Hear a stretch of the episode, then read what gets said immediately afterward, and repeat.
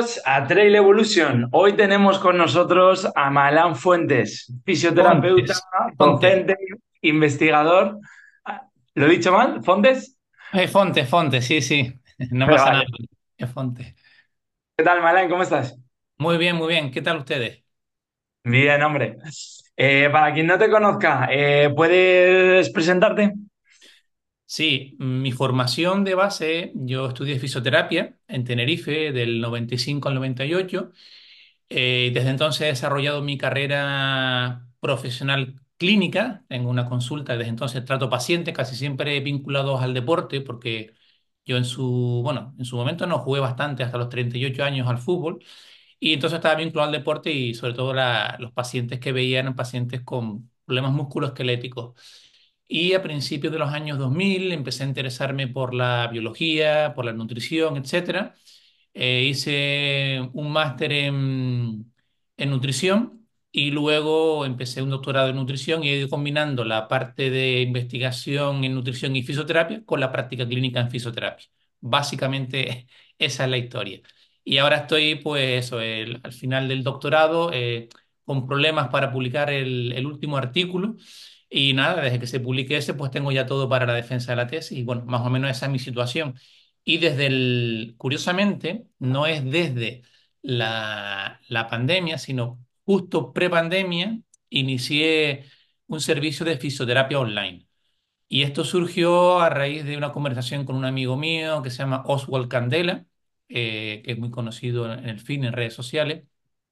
Entonces él me animó a abrir un servicio de fisioterapia online. Al principio, pues la verdad es que no, no lo veía, pero fuimos dándole forma al proyecto y nada, aquí estamos. Creo que, bueno, creo no. Ahora en marzo, hace, en mayo, perdona, hace cuatro años, porque esta idea surgió en enero del 2020, o sea, eh, dos meses antes de, de que empezara la la pandemia, se declarara la pandemia de la COVID. O sea que nada. Y, y la cuestión es que se, se declaró la pandemia y muchos compañeros se eh, adaptaron a la forma online y yo no pude dar el salto inicialmente porque estaba preparando la web, preparando ejercicios, o sea, tenía el proyecto a mitad y me pilló a mitad y lo, lo empecé en mayo, pero bueno, esa es la historia. Muy bien. Mira, fíjate, eh, así simplemente como por comentártelo por, por curiosidad, eh, yo te empecé conociendo más desde el mundo de la nutrición, porque había leído algún paper en el que tú colaborabas y demás, y, y luego, más adelante, eh, vi que eras también fisioterapeuta, y digo, anda, mira, y, y- y en verdad no, o sea que bueno, y- pero al final es verdad que estudiar mm, varios conceptos también te abre un poco la mente, ¿no? O sea, como hacia la salud. O sea, como ver diferentes enfoques. Sí, sobre todo, eh, a mí me interesan mucho las enfermedades eh, cardiometabólicas, donde hay un contexto inflamatorio de bajo grado de fondo y también se da en el dolor crónico y al final, pues, eh, está todo muy vinculado, obviamente. Es decir, la fisiología es la fisiología. Y siempre me ha gustado, me ha gustado siempre la fisiología, la biología, el campo de la nutrición. ¿Por qué? Pues porque siempre he estado vinculado al deporte. Eh, siempre he jugado al fútbol y, yo hice fisioterapia precisamente por eso, porque era futbolista y veía lesiones y quería ayudar a los compañeros. Entonces está todo muy vinculado, pero sí, yo actualmente eso hago, eh, no publico nada de nutrición en redes sociales porque lo tengo, las redes sociales tengo muy enfocadas a mi, a mi consulta online y a mi y sobre todo a, a la fisioterapia, vamos. Y el tema de la investigación lo hago más en el fondo, pero sigo continuamente investigando y leyendo una cosa y de otra. Muy bien. Oye, eh, quería empezar hablando contigo. En el mundo de la medicina eh, se generan muchos mitos o hay eh, muchos consejos que están desactualizados, ¿no? Con la actual evidencia científica. Y me gustaría que fuésemos repasando algunos de ellos y, y que nos dieses tu opinión, ¿no? En, en base a la última evidencia científica. Y me gustaría empezar hablando sobre si correr eh, genera un desgaste articular mayor que en personas que son sedentarias. Vale, justamente de eso hace unas semanas, creo que unas dos, tres semanas, cuatro a lo mejor, hice un post sobre ese tema. Y hay una relación en forma de U, ¿vale? Donde el sedentarismo aumenta el riesgo de osteoartritis de rodilla y cadera cierta actividad física reduce la, mm, la, incidencia, bueno, la, la prevalencia de, esta, de este problema y los ultramaratonianos vuelve a aumentar. Entonces hay una especie de zona eh, azul, por así decirlo, eh, una especie de zona segura, donde actividad física moderada te protege o te reduce el riesgo de tener osteoartritis de rodilla y de cadera. Entonces el sedentarismo eh, tienes un riesgo, estamos hablando, si no recuerdo mal, en torno a un 10% de las personas sedentarias, las personas activas ese riesgo se, estoy hablando de memoria, creo, creo que era un 3%, algo así, en las personas moderadamente activas, y los ultramaratonianos y gente que hacen ultras, ya es un volumen muy grande, el- la prevalencia de osteoartritis de rodillas se subió un 13%, algo así. Pero bueno, está en mis publicaciones, una de las, hace dos, tres, cuatro semanas por ahí. Por lo tanto, para responder a tu pregunta, no, correr no es malo, pero tampoco hay que pasarse. Claro, sí, al final, ¿no? Eh, me imagino que volúmenes muy altos, mantenidos mucho tiempo, sí que pueden eh, acentuar eso, pero bueno, gente que corre medias maratones o que hace una maratón al año o que, o que hace otro tipo de pruebas, que sale a correr tres o cuatro veces semanales, pues eh, no hay ese riesgo de que tu rodilla vaya a ir peor, incluso al revés, ¿no? O sea, como que puede tener un efecto protector. Exacto, exacto. Y después también, claro, Dentro de las personas que hacen ultras hay que valorar muchas cosas, ¿no? Predisposición genética, sin duda, es decir, eso no te lo quita nadie, tienes un riesgo, hagas o no hagas eh, ultramaratones. Y luego está, pues, el resto de tu estilo de vida, que suele ser saludable, pero no siempre. Los descansos, o sea, el volumen de entrenamiento, controlar los descansos, las recuperaciones, que eso saben ustedes mucho más que, que yo. Y hay muchos factores en juego, ¿no? Pero así, a grosso modo, parece que eso, que un exceso y un defecto, pues ambos eh, aumentan el riesgo de osteoartritis. ¿Quiere decir esto que si haces ultra vas a tener osteoartritis? No, para nada. No, no significa eso, pero aumentas el riesgo. Claro. Pero bueno, que al final básicamente casi lo igualas con respecto a una persona que no hace nada. O sea, o sea, si a lo mejor uno es un 10 y otro es un 13, están más o menos ahí, ahí, ¿no? Que, que, o sea, que quiero decir, o sea, que al, al que no hace nada, o sea, que, que también se le puede decir, oye, o sea, que estás teniendo un riesgo de, de un 10%, o sea, de que tengas problemas en el futuro con las rodillas, haz algo de deporte, o sea, no sea Sí, ya o sea, no me refiero a correr, me refiero a cualquier deporte, ¿no? sí, sí, sí, y no solo por sus rodillas y sus caderas. Bueno, por supuesto, por mil cosas más, ¿no? Sí. Oye, y siguiendo entonces con esta línea de, bueno, pues de cosas que a lo mejor están un poco desactualizadas, ¿cómo ves tú el papel de cuando a una persona de mediana edad le hacen una resonancia por, por ver algo en la columna y se encuentra que hay pues una protusión o una hernia en las lumbares y a partir de ahí dicen, oye, ¿eres corredor? Olvídate, eh, si estás teniendo un principio de degeneración en el disco, eso, o sea, que te viene mal. ¿Eso qué, qué dice la evidencia al respecto? A ver, eh, tampoco hay mucha, mucha investigación, son estudios observacionales y lo que se ha visto es que incluso en corredores eh, la composición del disco es mejor que en personas sedentarias. Entonces, en principio, por la evidencia que tenemos, que insisto, no, no es mucha tampoco, se ha visto que en corredores la salud, la altura del disco es mayor que incluso en no corredores. Ahora de memoria no me acuerdo el volumen si estamos hablando también, si incluían en esos estudios a ultramaratonianos, porque hace unos meses que no lo leo, pero por lo que sé hasta ahora no es un factor de riesgo predisponente, ¿vale?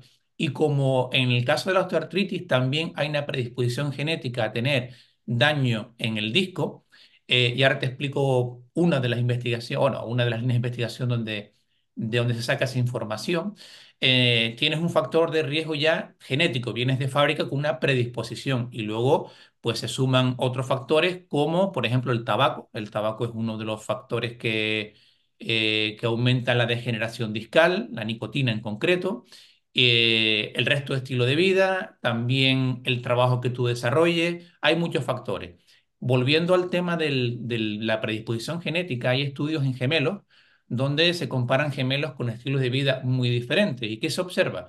Que a pesar de los estilos de vida muy diferentes, o sea, hay, en concreto hay un estudio donde comparan a gemelos que hacen halterofilia y su hermano es sedentario, la composición de la columna con el paso del tiempo es más o menos igual, a pesar de tener eh, cargas mecánicas totalmente diferentes. Entonces, un porcentaje elevado de tu predisposición a tener problemas en el disco es genética y a eso se le añaden otros factores como los que he comentado. Por supuesto, también influye, ¿no? El hecho de hacer alterofilia o trabajar o hacer powerlifting, pues supone una demanda mecánica, Eh, pero la contribución creo que es poca con respecto a, a tu componente genético y lo que sí afecta, por ejemplo, uno de los factores que conocemos es el tabaco.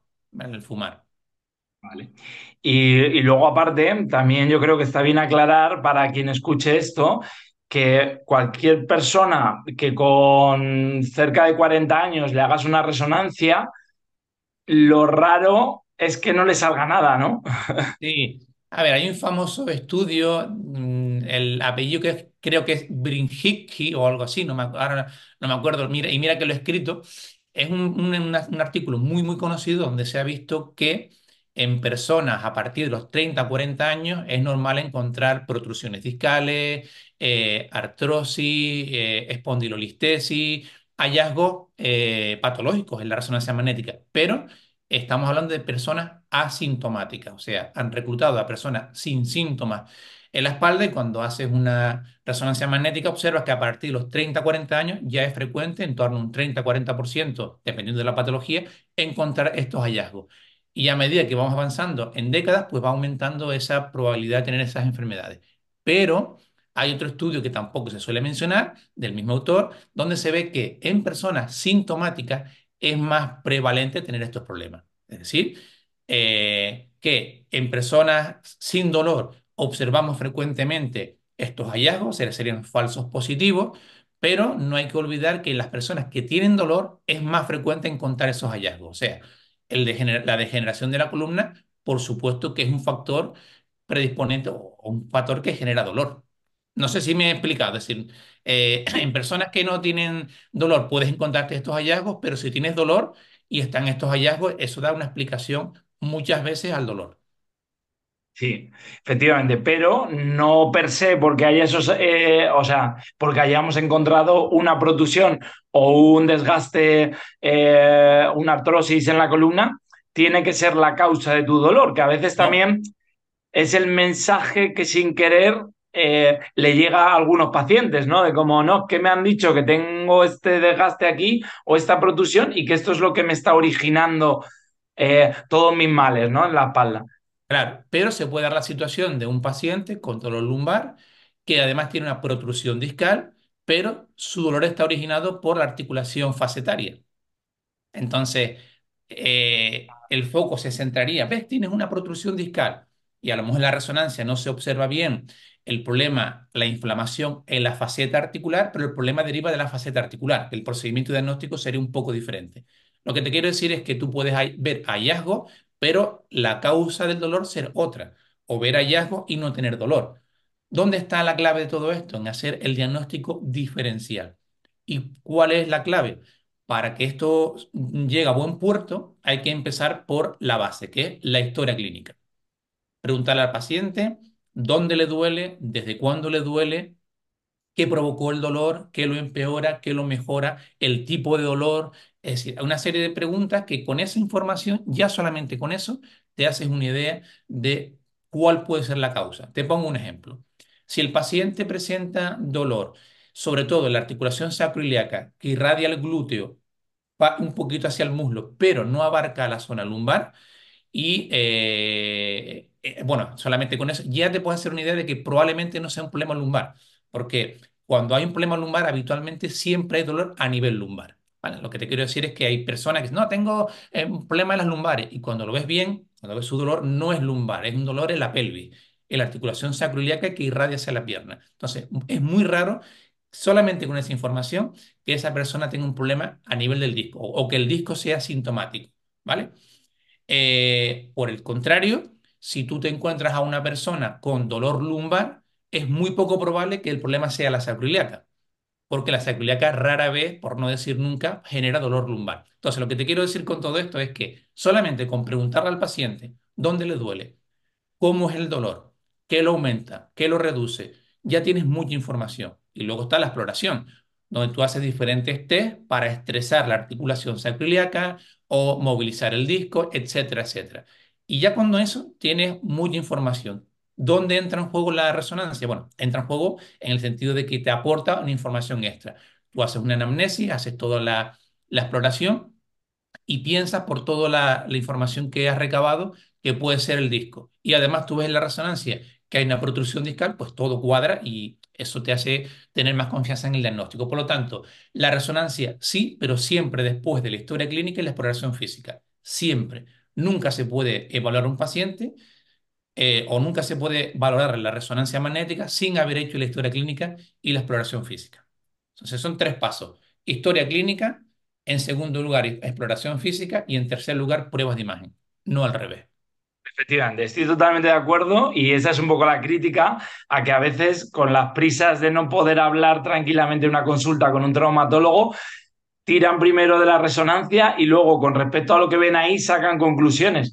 Pero no debería ser así, ¿no? O sea, deberías hacerla porque sospechas que hay algo que, o sea, que pueda estar relacionado con, con esa, con, Claro. con ese- Te Mm, pongo otro ejemplo, ¿no? Haces una radiografía y ves una eh, artrosis en la cadera.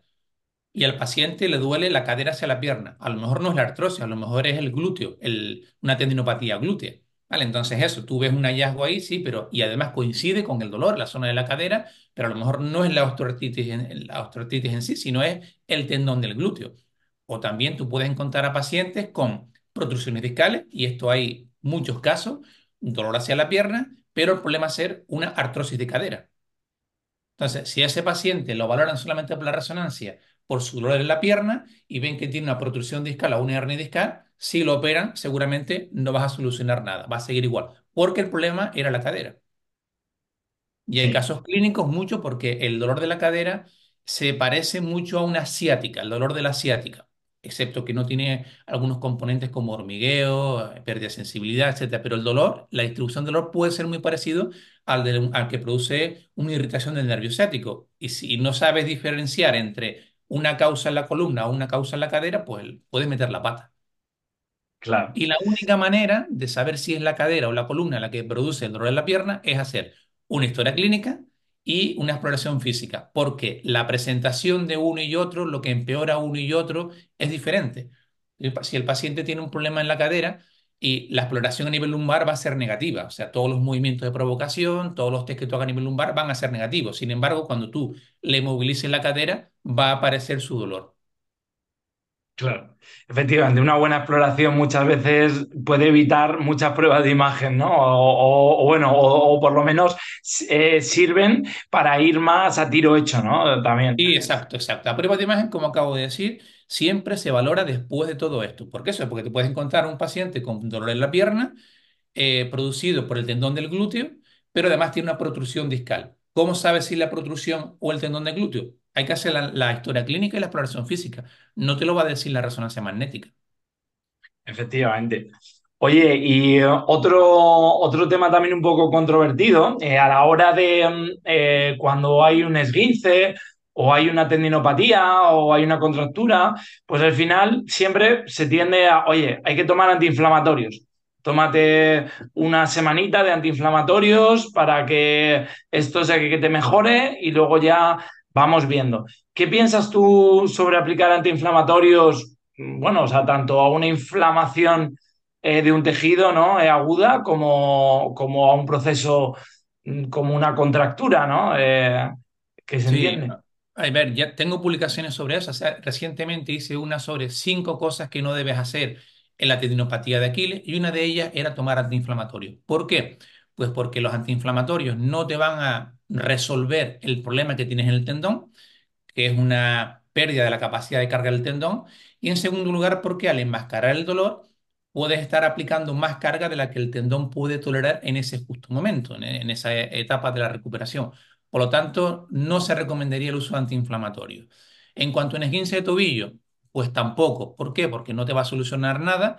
Lo que sí que recomiendo a los pacientes, si tuvieran mucho dolor, imagínate un esguince muy fuerte, que no pueden dormir, pues yo lo que les recomiendo es que tomen analgésicos de los que se pueden dispensar sin receta médica, paracetamol, por ejemplo, o algo así, eh, Nolotil, para que duerma mejor, pero no como, no buscando un efecto antiinflamatorio en el caso de un esguince de tobillo tampoco. Entonces yo habitualmente no suelo recomendar el uso antiinflamatorio en casos, por ejemplo, de dolor de columna muy severo o alguien que de repente tiene una fisura en el anillo discal y está con muchísimo dolor y los antiinflamatorios le ayudan un poquitito, pues sí, se pueden utilizar. Depende del caso, pero habitualmente no.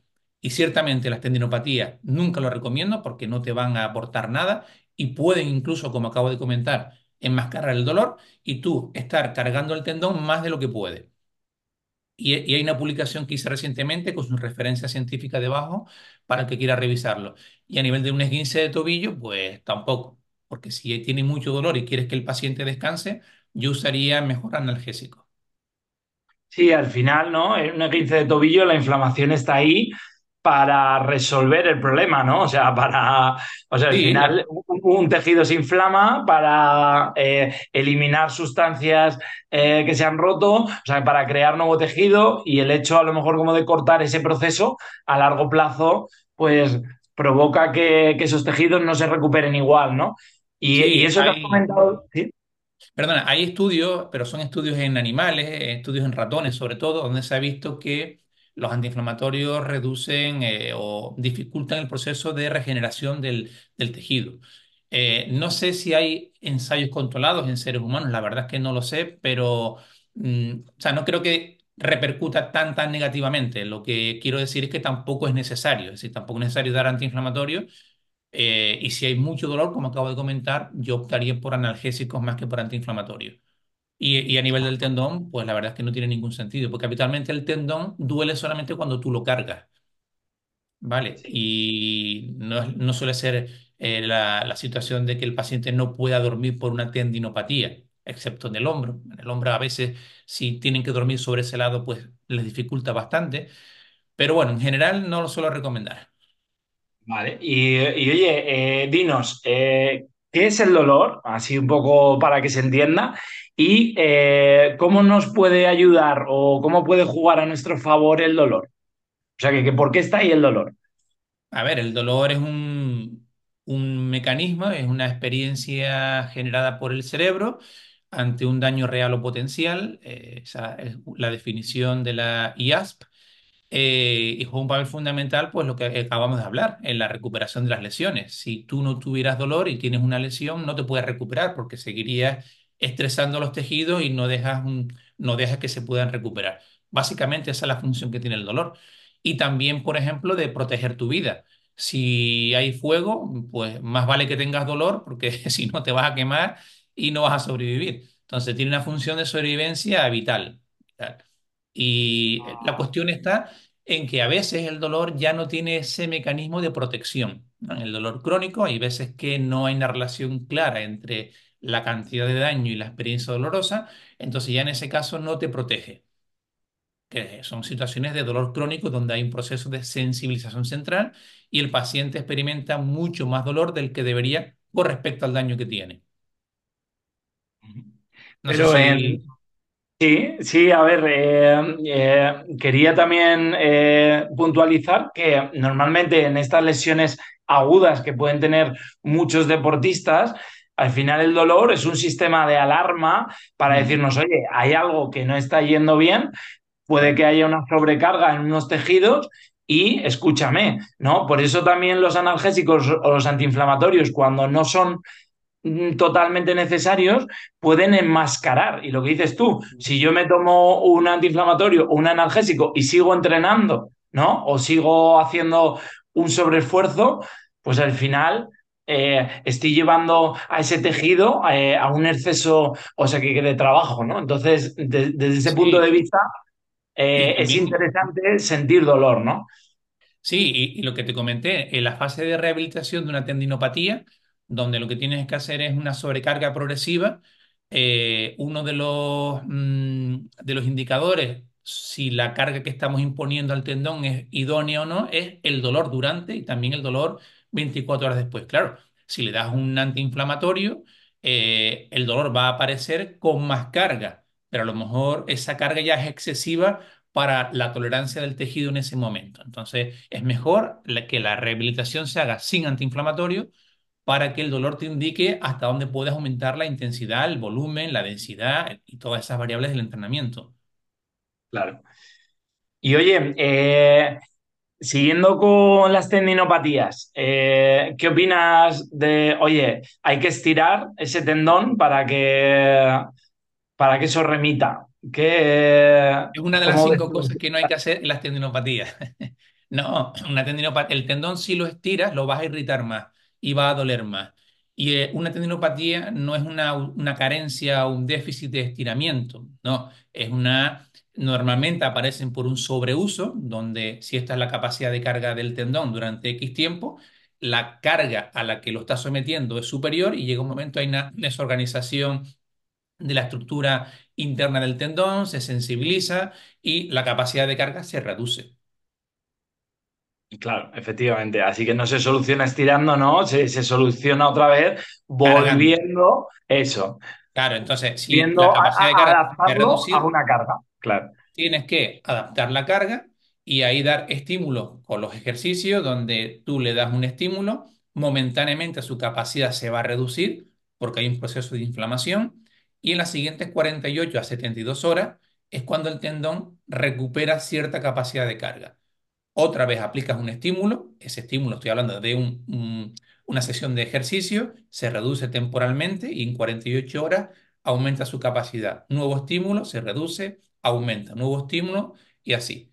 Y por eso es muy importante las tendinopatías dar recuperación, porque hay que entender que realmente cuando entrenamos estamos fastidiando al sistema, al músculo, lo estamos fastidiando. Entonces la gente cuando está entrenando no se está poniendo fuerte, se está debilitando momentáneamente. Es decir, tú comparas tu capacidad de desarrollar fuerza antes y después del entrenamiento y después del entrenamiento ha disminuido, ¿no? Tu capacidad de, generar eh, fuerza. Pero si tú descansas al cabo de 48, 72 horas, que es cuando de nuevo tienes que trabajar ese grupo muscular, ya ese músculo está preparado de nuevo, incluso más preparado que la sesión anterior. Es el principio de, de recuperación-adaptación que todos sabemos. Decir, de sobrecarga. Lo que no Claro, se puede hacer es el tendón, pues como a veces veo, hacer ejercicio a diario para el tendón. ¿Y en la recuperación dónde está? ¿Cuándo se recupera ese tejido? claro. Muy bien, muy bien. Has dado ahí las claves, eso, o sea, como del proceso de rehabilitación en general, ¿no? O sea, que de cualquier tendinopatía. Y oye, dinos, eh, ¿cuándo recomiendas estiramientos entonces? O sea, ¿en qué tipo de lesiones o, qué tipo de patologías pueden venir bien los estiramientos? En ninguna. En ninguna. Es decir, el estiramiento no, no reduce el riesgo de lesión. Y eso hay evidencia y revisiones sistemáticas. Ahora bien, si alguien quiere estirar, que estire, no, no hay ningún problema. Eh, tampoco he leído mucho sobre el tema, pero creo que los estiramientos pasivos mantenidos, prolongados de más de un minuto, podrían ayudar un poco a, la vuelta a la calma, en en la fase de vuelta a la calma después de un estiramiento, bajar las pulsaciones, activar el sistema nervioso vegetativo, ahí te puede ayudar. En ese sentido, ¿no? Y si te resulta agradable y muchas personas les gusta estirar y luego se encuentran bien, adelante, sin ningún problema pero utilizarlo con un fin terapéutico no hay una indicación. ¿La tendinopatía mejora con el estiramiento? No, incluso podría empeorar. Eh, ¿cualquier patología articular? Pues tampoco. Se me ocurre el nervio, cuando hay mecanosensibilidad del nervio, hay unos estiramientos, pero son muy específicos, que es la neurodinámica. Y, eh, pero eso sí, son unos estiramientos del nervio, pero son bastante concretos, con una metodología muy concreta. No es estirar por estirar. Excepto en un problema de mecanosensibilidad del nervio, no se me ocurre otra situación donde un estiramiento puede ayudar. Claro. Eh, hace, hace unos meses eh, subimos nosotros un podcast específico de estiramientos y exactamente hablaba también de eso, ¿no? De romper un poco el mito que durante muchísimos años ha estado este mito de estirar, estirar, estirar, estirar y al final dices, ya, ya, pero ¿qué evidencia hay que estirar tenga mejoras? Y al final ves que hay mucha inconsistencia, ¿no? Es verdad que eh, yo sí que valoro más, más que estirar, el tener una buena movilidad. Y a veces para llegar a una buena movilidad puedes utilizar algunos estiramientos. O sea, dentro como de eh, la utilización del rango de movimiento articular. Pero, pero estirar pasivamente por estirar, pues efectivamente, mmm, si a una persona en concreto le va bien, puede hacerlo, pero pero no es que haya una gran evidencia de que hay que hacerlo sí o sí para mejorar, ¿verdad? No, hay evidencia de que no hay diferencia. Es decir, hay estudios comparando estiramiento versus no estirar en el riesgo de lesión y no, no reduce el riesgo de lesión. Yo creo que ese tiempo se puede invertir en, en entrenamiento de fuerza, que sí se ha visto que reduce el riesgo de lesión, incluso en deportistas de, de resistencia. Entonces, en vez de dedicarle todos los días 15 minutos o 20 a estirar, a lo mejor ese tiempo lo, lo acumulas en una sesión a la semana o dos. mm, Yo creo que se hacen hasta dos, ¿no? En, en Sí, deportes de resistencia, los maratonianos, por ejemplo, yo sí. invertiría ese tiempo en una o dos sesiones a la semana de entrenamiento de fuerza orientado a, a esa persona, sin duda alguna. Muy bien. Y oye, y ahora que comentas el tema de ejercicio físico, ¿no? De la fuerza, em, ¿cómo ves tú eh, el ejercicio físico versus a la terapia manual, ¿no? Eh, ¿cómo ves, o sea, ¿qué, qué te parece cada una de estas herramientas? A ver, cada una tiene su cabida eh, dentro de un razonamiento clínico.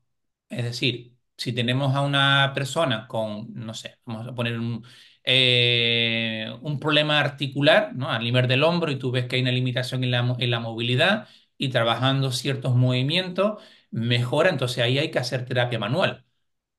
¿Vale? Entonces, a nivel de la cadera, a nivel de la rodilla, donde tú identifiques que hay una restricción de movilidad y que efectivamente la movilidad en un sentido eh, mejora los síntomas del paciente. Y luego el ejercicio yo creo que tiene que estar incluido en casi todas las patologías. No voy a decir todas, pero en todas debería haber ejercicio. No se me ocurre una patología donde el ejercicio no te puede ayudar.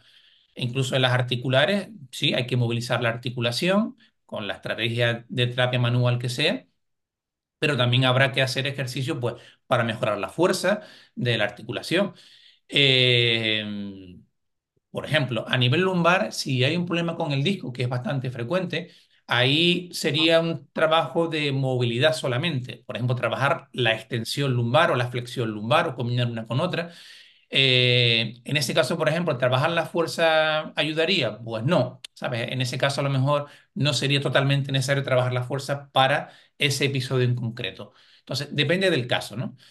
Y lo que sí que yo suelo hablar bastante en las redes sociales es la cuestión de, del masaje, ¿no? Es decir, eh, aplicado a lo que se suele denominar como contractura hay que empezar o hay que entender que esa sensación de contractura en realidad no está producida por un acortamiento del músculo, está producido por una sensación generada por un dolor referido desde la columna, ya sea cervical o lumbar. Y justo ayer puse un post, ayer mismo puse un post sobre eso, donde se veían zonas de dolor típicas aquí, en la escápula, incluso la parte anterior del hombro, que la persona lo percibe como rígido, tenso, contracturado. Bien, hay revisiones sistemáticas donde se compara mediante, por ejemplo, elastosonografía, es una técnica que tú puedes utilizar para ver la rigidez del tejido y no se ha observado diferencia o los resultados son muy dispares entre el lado supuestamente contracturado y el lado no contracturado, es decir, la rigidez del tejido es igual o muy parecida. O en algunos estudios es superior, en algunos estudios no hay diferencia y en otros estudios es inferior. O sea, no hay evidencia clara de que cuando alguien experimenta la sensación de contractura, sea porque el músculo realmente está más rígido. Y lo que sí sabemos es que cuando tú irritas el disco intervertebral, hay diferentes, muchos estudios desde el año 59, el famoso signo de Cloward. Cloward es un investigador que en, en personas sanas eh, despierta con anestesia local, entraba por vía anterior e inyectaba un contraste en los discos cervicales intervertebrales. ¿Y qué observó? Observó que dependiendo del disco que estimulara, se generaba un dolor referido en la zona de la escápula. Y desde entonces han hecho diferentes experimentos donde concluyen lo mismo. Cuando tú irritas una estructura, ya sea el disco, habitualmente el anillo fibroso del disco o la raíz nerviosa, se genera un dolor en la escápula, en el brazo, en el cuello. Entonces muchas veces esas sensaciones de tensión, rigidez ahí no están producidas por el músculo, están producidas por un problema, una irritación de alguna estructura en la columna eh, cervical o lumbar. Claro.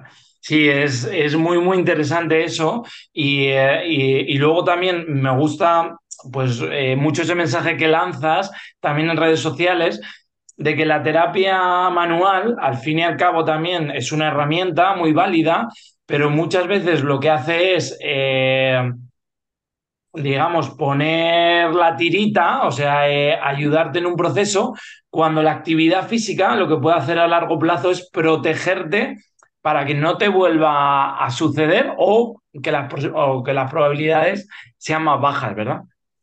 Sí, sí, pero ahora te matizo ese- eso, ese comentario, pero volviendo a lo que comenté antes, eh, si tú tienes este caso de una persona con una sensación de contractura en el romboide o en el angular de la escápula, por mucho que tú trates ese músculo, ya sea con punción seca, con estiramiento, con masaje, con foam roller, con, con lo que tú quieras, puedes aliviar porque se genera una respuesta analgésica, pero no vas a solucionar el problema que está en la columna. ¿vale?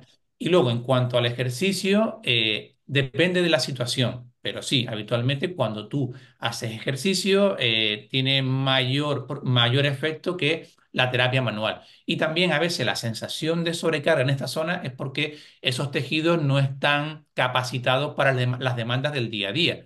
La sensación de fatiga, cansancio en los trapecios puede ser por falta de fuerza en los trapecios.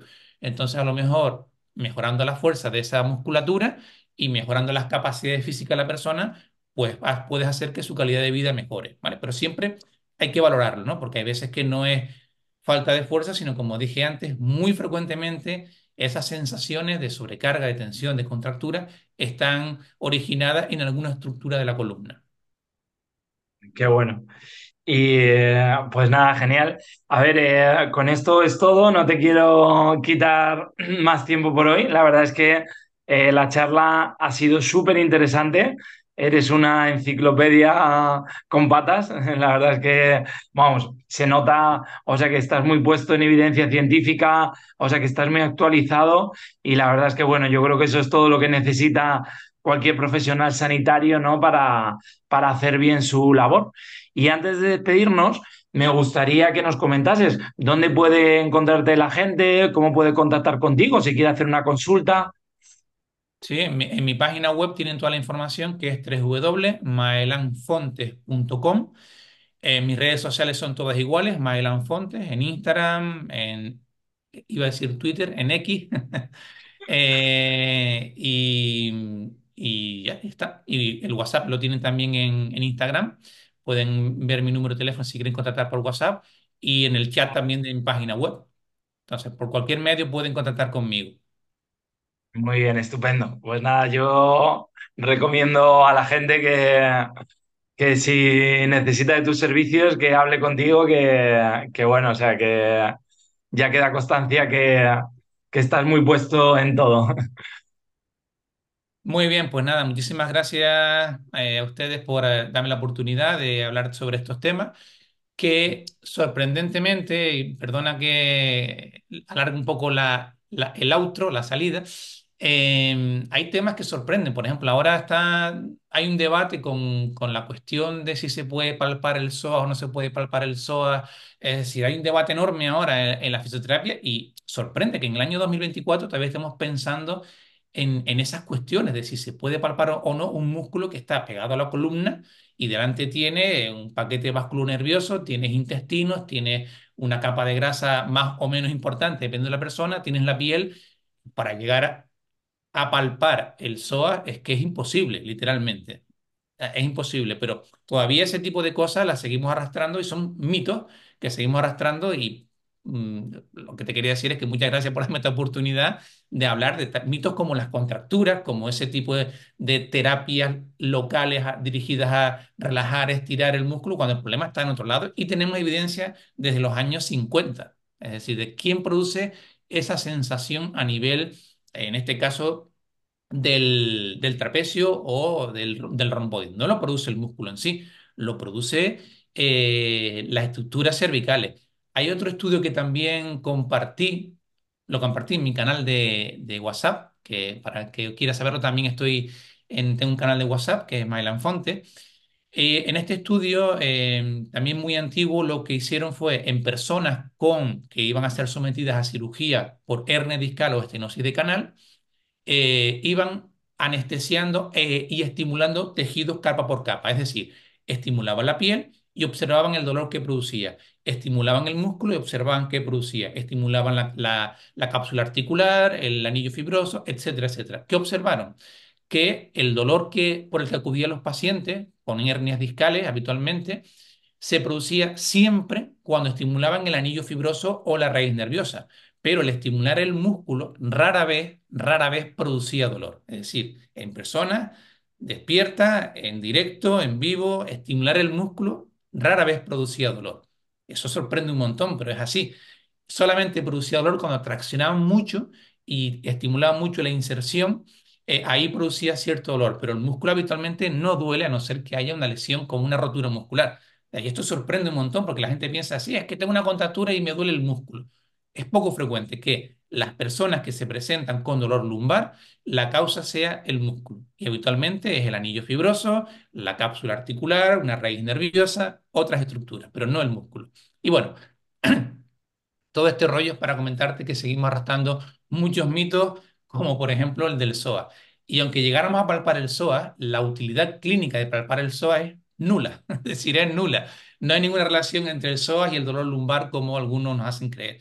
Y eso, estamos en el año 2024, eh, fisioterapeutas recién egresados y todavía con este tipo de ideas y de conceptos. Y hay que visibilizar todos estos mitos. Sí, desde luego que sí, hay que, hay que darle visibilidad y- y- y al final pues que, o sea, que se promueva la evidencia científica y un buen tratamiento al final para poder ayudar a las personas, ¿no? Que, que es un poco a lo que nos dedicamos. Exacto. Oye, pues nada, un saludo y que vaya todo muy bien. Un saludo a ustedes y a toda la gente que nos está escuchando.